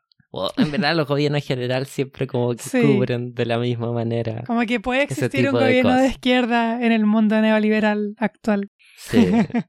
Pero lo, logra manejar como el. Bueno, aparte de la técnica, como logra manejar el tono ese súper bien. Sí. O sea, que obviamente es como una sátira o cómico, pero también te hace. Es como serio lo que está pasando como en la vida de los personajes. Eh, no, y se mete, se mete como en temática igual como eh, eh, tópicos peliagudos. El mismo tema como del, del de este doctor que se le acusa de ser como el, el asesino, que tenía como eh, acusaciones de, de ataques También. sexuales previos. Sí. Entonces estaba como todo el tema de lo están acusando porque es negro, así que tenemos que protegerlo. Pero también tiene antecedentes, entonces como que se metió en todo ese carril. No, sí, pero es como pero la misma discusión cuando, no sé, pues mataron a George Floyd en, Gringolandia. Y decían que pagó con dinero falso. Sí, que fumaba marihuana. Bueno, él no escogió ser asesinado por la policía. Es como. Le toca al que le. Es como. Exactamente. Todas estas como mártires no eligieron morir. Exactamente. puede que no sean las figuras más heroicas, pero no le escogieron. No, es como, no es como el santo que decidió ser mártir. Sí, son como. Personas que sufrieron, fueron víctimas de la brutalidad policial. Sí. Hoy pasan caleta de cosas, ahora que lo pienso. Sí. No, hoy no hemos hablado, por ejemplo, de esta otra. Mm, de ¿Cómo se llama? De Aleluya, no hemos hablado tampoco. Ni de Aleluya ni de Cini. Cini se llama, ¿no? Ah, sí, pero Aleluya es como el, el personaje más como importante o sea... Sí, pero más importante como pafarista, me refiero como Zini, que es como la contraparte de... Ah, sí. De Saladín. Amiga, amante, como... Sí, sí. Que tiene en India. Que es la, la que siempre que le critica como su falsa como britanidad. Que tiene que volver a la India, que es su hogar. Porque eh, esa es la cosa que nunca va a ser como parte del club. Nunca va a ser como sí, inglés. Exacto. Lo, otro mm. interesante, o sea, por un lado eso, como que la imposibilidad de tener como la membresía. Sí. Como, sí, como poder vestirse como con poleras polo, ir a jugar eh, cricket. O sea, esa, la cosa de... Puede que lo acepten, pero nunca va a estar como seguro. Sí, y siempre va a ser como el exótico, nunca va a ser uno más. Sí. Eh, no, pero además de eso, lo otro interesante que es como ya a nivel como de desarrollo de personaje, mm. porque claro, está todo eso como en tanto cuando lo, lo, lo colectivizamos, como el problema de... Eh, a nosotros supongo que nos pasaría con, con Estados Unidos más que, más que con España, como eh, pueblos como eh, colonizados como de alguna manera, queriendo mm, parecerse al, al, colonizador. Sí. Eh, ya, eso por un lado. Pero por otro, como a nivel de desarrollo de personaje, como que él, como que en un principio no estaba especialmente enamorado de la cultura inglesa. Como que él se enamora de la cultura inglesa para llevarle la contraria al papá. como, como por un conflicto familiar. Como que si no hubiera tenido ese conflicto familiar, quizá hubiera elegido otra cosa.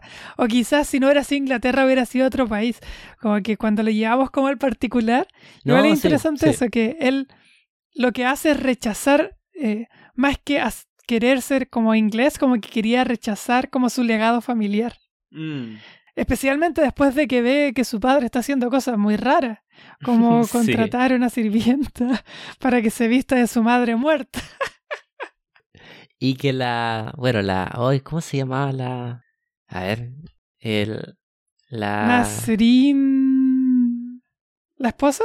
No, no, no, pero la, la, como la amiga de Saladín, la, o la pareja de Saladín, ¿cómo se llamaba? Vinay. Ah, por eso, era como, ¿No era como Zini o algo así? Ah, eso. Como Z E, -E Sinai, sí, sí, sí. Sinai. Sí, como que le termina dando la razón al papá en esa. Al papá, sí. Ahí, me, ahí en esa escena me cayó muy mal, Sinai. Sí. No, en ese. Aunque después, para pa callar le digáis, no, en verdad te estás equivocado. Pero no podéis dejar eh, humillado al pobre cabro. o sea, pero ya, Saladín es como pedante y es como patético y todo eso, pero igual como algo de... E, era raro lo que estaba haciendo el, el papá y el papá era como pesado con él. No venía de la nada como su, su resentimiento, su, su, se su enojo se casa con, con, con, una persona que era igual a su mamá y tenía el mismo nombre. sí. Y al final termina como volviendo a eso la novela. Ya, spoiler, pero sí. como todos los pasajes finales de la novela. Como que es la reconciliación, sí. como con su origen. O sea, más que con el origen, con el padre. Con el papá. Sí, como que con la con India no queda 100% claro si Sí. sí está reconciliado. Pero con el padre sí. Sí, igual se da un poco a entender de que puede que por ahí vaya, aunque sí, más o menos porque también habla de que no va a vivir en un museo, pero respecto a la herencia, de que va tiene que heredar ciertos títulos respecto eh, al mundo indio, como para Mm. conseguir teniendo la herencia, como que se lo había puesto en el testamento. Sí. Eh, Saladin, me gustó. Me gustó el, harto el, Sí, el a mí también me personaje. Tiene sus pasajes como bien. como indefendibles. No, como si él es cuando se convierten como, Eh, como en el Yago. sí. Bueno, y que lo. como una. no es una como. una referencia. Sí, como consigue su directa. revancha. Sí.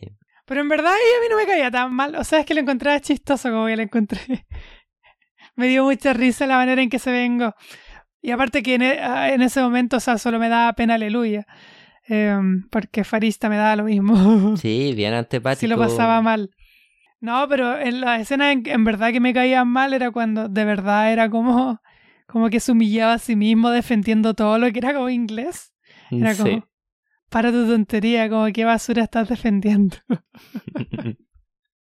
Um, aleluya. En ese sentido, espérate, si hablamos Mm. de Olivia, pero eh, volviendo a Farista, que tiene que ver con esto de la India, igual eh, también es muy buena esa escena cuando eh, Farista o Gabriel decide que la culpa de la poca moralidad inglesa es culpa Ah, de su ya sí, del clima. clima, de que obviamente en un país donde no hay diferencia entre el- la noche y el día, que no hace más calor en el día que, que en la noche, como que va a salir gente defectuosa.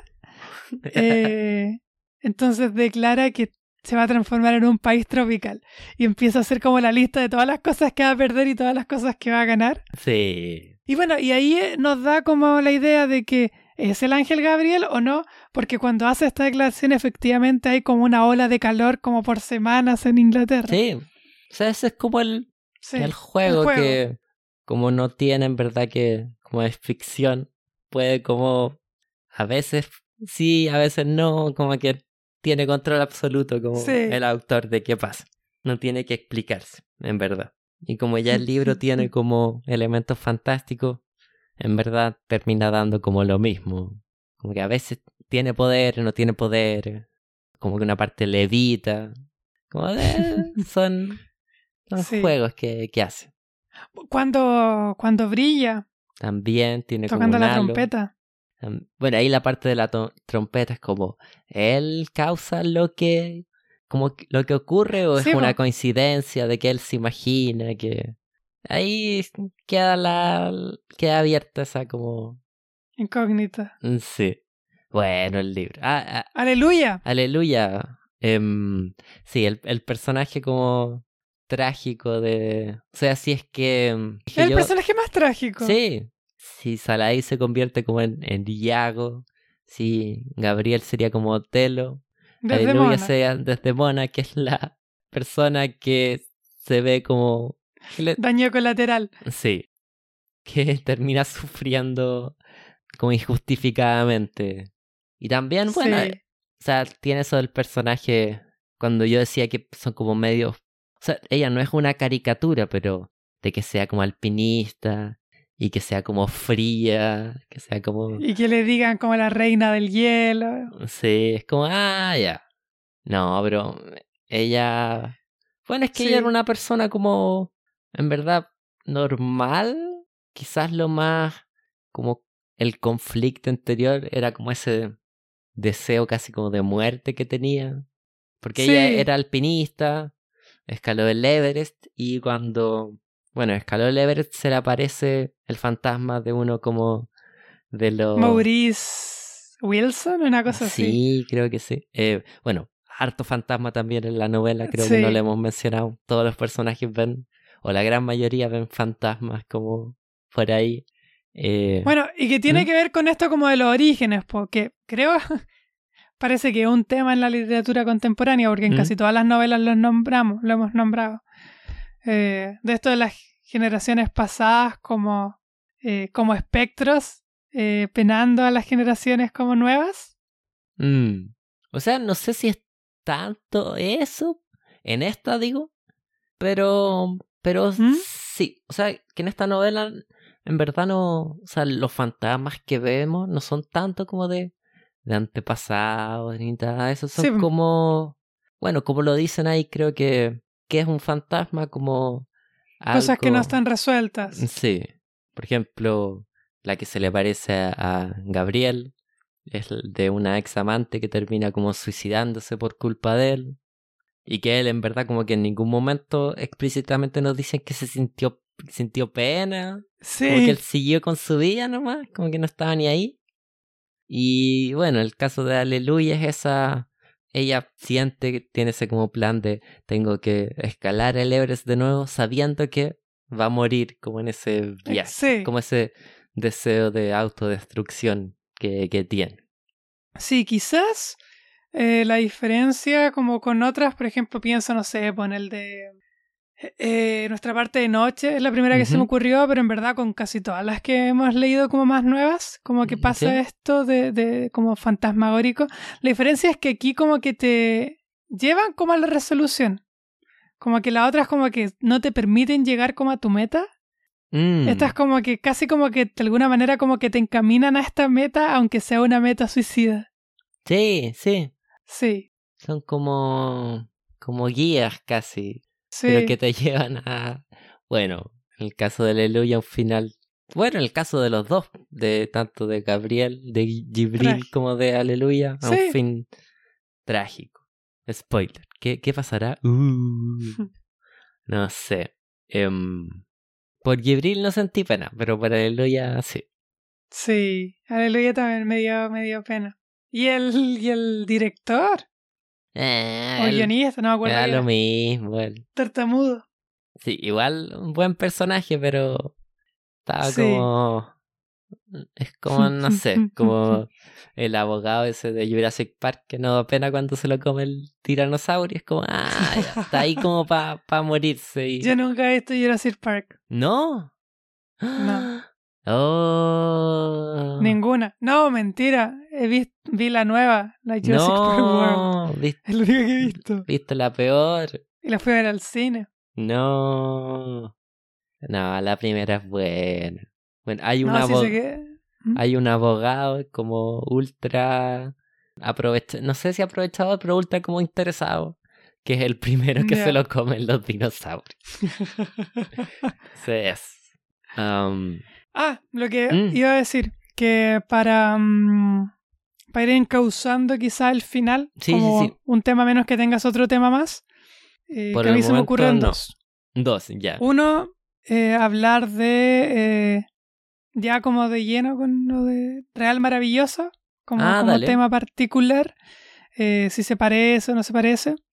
Y lo otro, mm, si te parece parecido a al Ministerio de la Felicidad Suprema. Si ves como ah, verdad cosas que, que coincidan o no coincidan.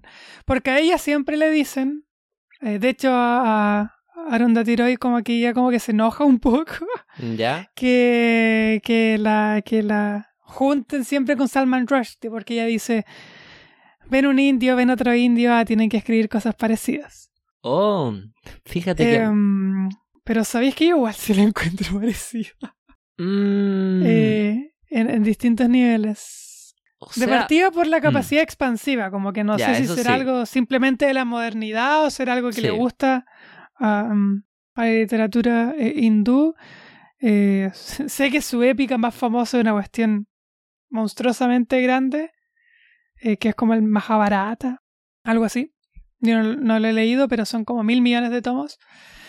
Eh, entonces sí, como que hay como, y, y siempre se habla de la cultura, de hecho, en la novela lo dicen, que en un momento como eh, desperfectos como de transformarse en un mundo, en un país tropical, como mm, India, eh, era como una cultura del exceso, como que pareciera ser que la India es al mismo tiempo que tenemos la imagen como ascética del Sí, sí, sí. budismo, del yogi, del menticante, está como todo esto de, de, de- de todos los perfumes, de todas las especias, de que todo como eh, el mundo como sensorial, como, como excesivo. Eh, Y, como, y esto quizás se podría traducir como en este excesiva como eh, escritura. Porque ambos son muy maximalistas y ambos son muy de digresión. Son de, Sí. sí. habla- de está hablando de una cosa, de repente hablan de un personaje y toman ese personaje y te cuentan todas sus vidas, sus traumas y después vuelven a la historia principal. Mm, Mira, yo cuando la leí, como que en verdad no, no, no pensé demasiado en ese otro libro que leímos, El Ministerio de la Felicidad Suprema. Vayan a escuchar ese capítulo si es que no lo han hecho. Eh, pero ahora que lo pienso, o sea, sí son parecidas. O sea, esta es mucho más como cómica, mucho más Sí. como una sátira. em, y también está mucho sí, más yo diría como- que esta es mucho más como cómica, tradicionalmente cómica, la otra era como humor Sí. seco, como Sí. humor eh, un poco cruel, un humor negro. tenía como de toques de humor negro, pero no es una comedia. no, o sea, a pesar y de era que- mucho más política, Sí, eso. o sea, Esa era la otra eh, diferencia. que- abiertamente política. Sí. Esta siento que obviamente es política, pero en términos más generales, no como la otra que apuntaba como directamente a como figuras de la política india actual. Sí, y los nombraba. Eh, y esta es más como el racismo, como la inmigración, pero como en términos generales. O sea, excepto Sí. obviamente la única figura por nombre sería como el, el ayatollah. sí. Que creo, ahí yo me declaro eh, ignorante porque lo que decía era Koimeni y no sé si es como un nombre general, es un nombre que se asume, eh, Ah, significa sí. otra cosa además. Ahí la verdad no- no yo sé. no sé. Como que existen varios Koimeni, no, Sí. no Ay- tengo idea. Ayatollah se- es un título. Sí, po, ese sé, es un título. Khomeini ahí no, no sé. Em, y bueno, y también obvio que el interés de como Roy está mucho más enfocado en la India y se nota que, Sí, que Rushdie está más como disperso. Como sí. que, ah, o sea, hay Más cosmopolita. Sí, pero Roy no le imagino como eh, hablando de otro país que no sea la, Sí, La o India, sea, sus dos novelas se tratan de la India. Sí. Em, bueno, obviamente no recuerdo ningún elemento como fantástico en, en el Ministerio de la Felicidad Suprema. No sé. O sea, había como Eh, coincidencias, pero eso es como, Sí, había como un halo como de así. fantasía, pero no cosas como, como literalmente. explícitamente como que empiece a volar.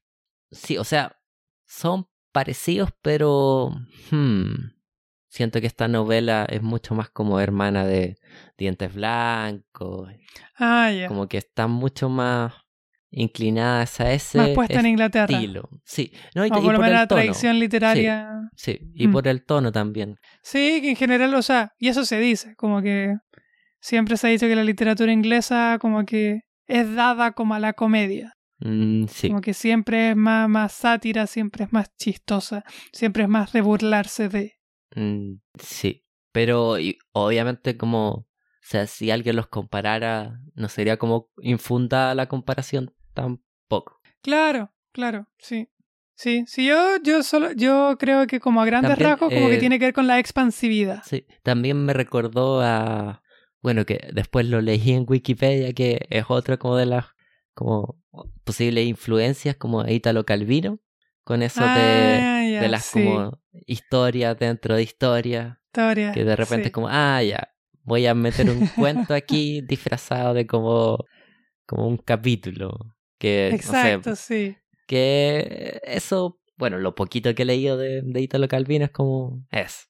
Sí, ¿y cuál Sí. era el otro? Tú habías dicho dos cosas. Realismo mágico. Ah, ya, sí. Que por lo menos para mí, las Sí, últimas sí. reflexiones que he tenido respecto, respecto a eso, es que mm, para mí el realismo mágico, como lo interpreto, es como la épica puesta en un contexto moderno. Eh, porque esto de que pasen cosas fantasiosas que no sorprendan porque son normales, es como, no sé, la Odisea, que aparecen dioses y hacen cosas y Mm, las personas, sí, sí, sí. ti- tiene sentido que aparezcan dioses y hagan cosas. Simplemente que eso después se dejó de hacer. Entonces es como retomar como la épica antigua, o por lo menos ese, ese, esa estructura, como de, de, de- de esto que, que cortamos en algún momento, como de la cultura, entenderla como, eh, como un mundo de fantasía, Que algo que, que me gusta, como que lo he escuchado de antropólogos que dicen que antes de, no sé, de las épocas como de la razón, de la época de, de- de los iluminismos, como que el mundo de verdad como que la experiencia humana era casi como de mundo de fantasía porque para las personas era real todas estas, Ah, sí. Eh, estas cosas de las que hablábamos como que no eran unas cosas ambivalentes, no eran como que sí, que no. También hay antropólogos que dicen lo contrario, pero está como la discusión. Em, eh, pero sí, como que en algún momento como que se perdió como este, este vivir en un mundo donde las cosas que no, se, no son estrictamente materiales como que funcionan en la materialidad, o al menos eh, explícitamente quizás alguien podría decir que vivimos igual, solamente que lo escondemos de distintas maneras. Eh, lo que siempre que se dice es como claro, como que se acabó, como que se acabó la religión, hay menos cristianos, pero hay más gente leyéndose el horóscopo, entonces como, ¿en qué sentido dejamos de vivir en un mundo de fantasía? Eh, entonces, claro, para mí es como eh, el realismo mágico es, es como eso, es como tomar esta idea de la eh, no desconexión, como que la no separación eh, entre estos mundos, más que, más Sí. que algo nuevo. No, no, sí, sí, me hace sentido. O sea, bueno, es que ahí ya entramos como en como teoría literaria, que es como temas de definiciones, que Sí, qué sería, qué es lo maravilloso, qué es lo fantástico, qué es lo como el, el uncanny, según o el unheilig, según Freud. Que ahí es como cosas que le interesan solamente a estudiantes de literatura y ni siquiera a muchos, más como a profesores de literatura. Em, bueno, sí, pues como la lo que yo recuerdo la definición que dan siempre como del en el colegio que era lo real maravilloso es cuando tenemos este mundo como realista que se le introducen como elementos fantásticos y que generalmente la gente tiende como a aceptarlos como parte de ah sí cosas así pasan de repente Em, y esta novela como tiene cosas así por ejemplo cuando ya Saladin se empieza como a, a convertir en como en Sí, de hecho creo que esa es la más, Sí, la más eh, sí. patente. O cuando está como en. Lo llevan como a un hospital, está lleno de gente convirtiéndose como en animales. O en, Cosas o en así. cristales, sí, Sí. sí. Pero esa es la escena donde él está en el psiquiátrico después de que lo golpearon y que le pusieron drogas, entonces también queda como... Pero, o sea, las partes cuando está convertido en demonio, Sí. como que hay personajes sí. como que están Ahí cuerdos y que lo ven. Y así Como como, ah, ya. Pero otras partes como lo, no sé, po, algunas alucinaciones de Gabriel, de Gibril, que ahí entran como en lo, ah, está pasando esto, no está pasando. Entonces la novela como que Claro, tiene todo un poco. Y pensando ahí como, de nuevo, García Márquez, que en García Márquez cuando entran estos como elementos son más como el primer tipo, que son cosas fantásticas Sí. que no hay duda que están pasando. claro. Y obviamente son distintas en que, no sé, te toma más elementos como de como del imaginario más musulmán esta novela. Mm, Aquí en Latinoamérica no es tan común eso. Se toma más quizás de, de como, bueno, es lo mismo, cada Sí. escritor toma de como del folclore o de la... Del que conoces, sí. sí. Es que a eso voy como lo del folclore, como que eh, normalmente los antropólogos siempre dicen eso, pues que, o sea, de, lo, de, la- de los que hablan sobre lo que yo decía, que el folclore como que hubo un momento en la historia donde el folclore eran cosas que estaban en la realidad y que nadie ponía en duda. Ah, nadie ya, te sí. decía, no, pues eso, nada que ver, como que para la gente de verdad como que había un barco que era el Caleuche, no sé, estoy Sí. inventando. Como que nadie te decía, no, estáis hablando, eso son leyendas. No, como que de gente de Mm. verdad creía eso. Pero igual, o sea, por muy racionales que seamos ahora y todo eso, si yo estoy en Chiloé en medio de la noche y veo como un barco en medio de la noche, me cago de susto. O sea, Sí. todos tenemos como... No, pues sí, es que por eso Sí. mismo dicen que, que, que eh, plantean que en esta época como que se ha intentado como ponerte debajo de la alfombra, como esconder.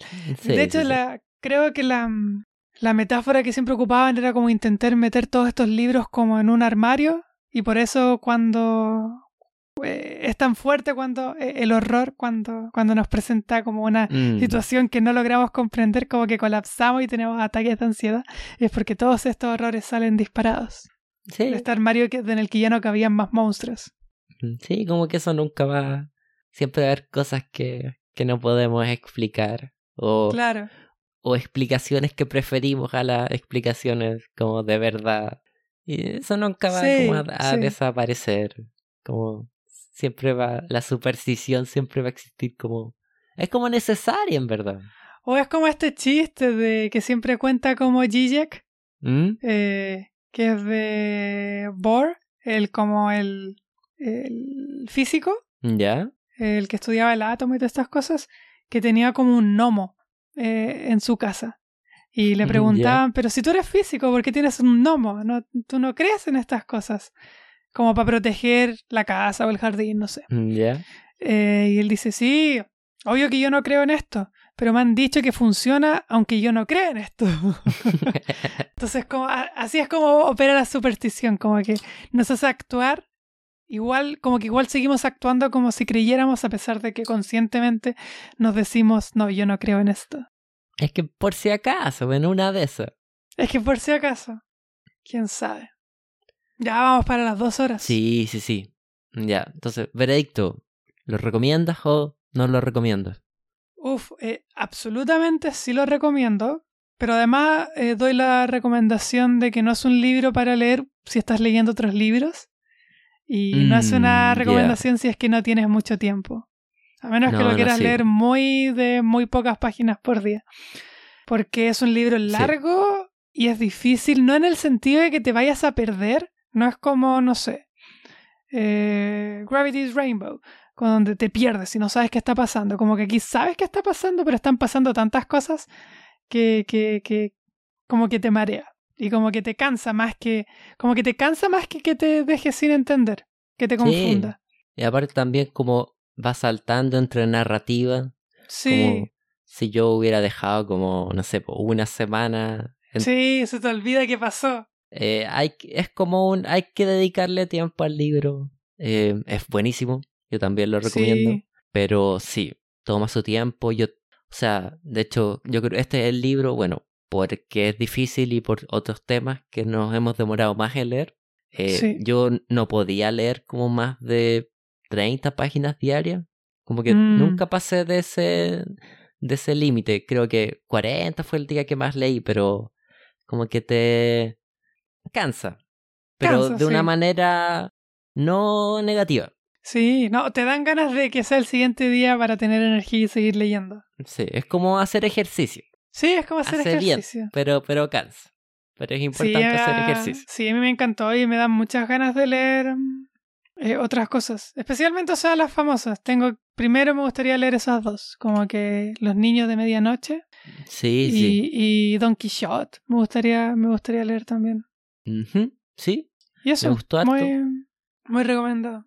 Si en algún momento nos decidimos a leer El Quijote, después lo podemos leer esa para comparar. Es como el juego. Ay, leer el Quijote para el podcast. Pero dividimos en dos el Quijote. Ah, ya, ya, ya. leerlo en la parte 1 y la parte 2. Ya, ah, eso, ahí sí, puede ser. Sí, puede pues. ser. Eh, ok, Eh, entonces, ah, el libro, el próximo libro. sí, que... Eh, ¿Quién tenía que vamos- elegirlo? Yo. Ah, ya, bueno. Sí, vamos a elegir La ciudad que nos unió de N.K. Jemisin. Eh, Eh, ya, una ya. novela que es de... Creo que el género que le ponen es fantasía urbana, porque es un libro de fantasía, pero que pasa en una ciudad. Ya. Y no sé mucho de este libro, salvo que habla mucho de Nueva York, pero la parte que más me interesó es que en un momento eh, aparecen robots gigantes peleando en la ciudad. Y- Ya. Y quiero leer una novela que se trate de eso. Ya. ¿Cuál fue la última? Yggdrasil creo que fue la última en que salían robots ¡Ay, Brasil! Sí. con Hemos robots leído poca gigantes. fantasía. Sí, sí. ¿Ella de, de, de qué país es? Ella es de Estados Unidos, Ah, ya. pero mm, afroamericana. Ah, ya. Eh, Ok. No, y, y- y leí, la había leído antes, pero solamente la quinta estación, que eh, es bien interesante, es como ciencia ficción ciencia ficción. Mm, Ya. Y esto es más fantasía. Eh, esto es más fantasía. O sea, el otro también era fantasía. Eran como de gente que tenía como poderes para usar la gravedad. Sí, sí, en verdad hay, bueno, es otra discusión esa. ¿Qué Sí, tanta fantasía, diferencia hay ciencia entre ciencia ficción. ficción? Son como... Sí, en verdad es como si es futuro o es pasado nomás, pero es básicamente Sí. lo mismo. Sí. O cómo tratas de explicar las cosas que pasan. Sí. Si inventas nombres como que, que suenen a, a cosas químicas o inventas nombres que suenen a hechizos. Sí, esa es la, la diferencia. Ya, La diferencia entre la fantasía y la ciencia ficción.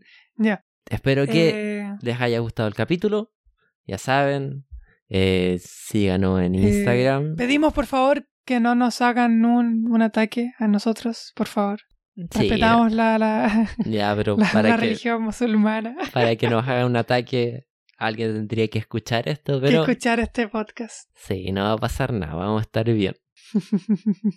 Em, adiós. Eso, adiós. El Instagram, ah, creo que ya lo dijiste y te interrumpí. Pero Sí. síganos en Instagram. Chao, chao. Adiós.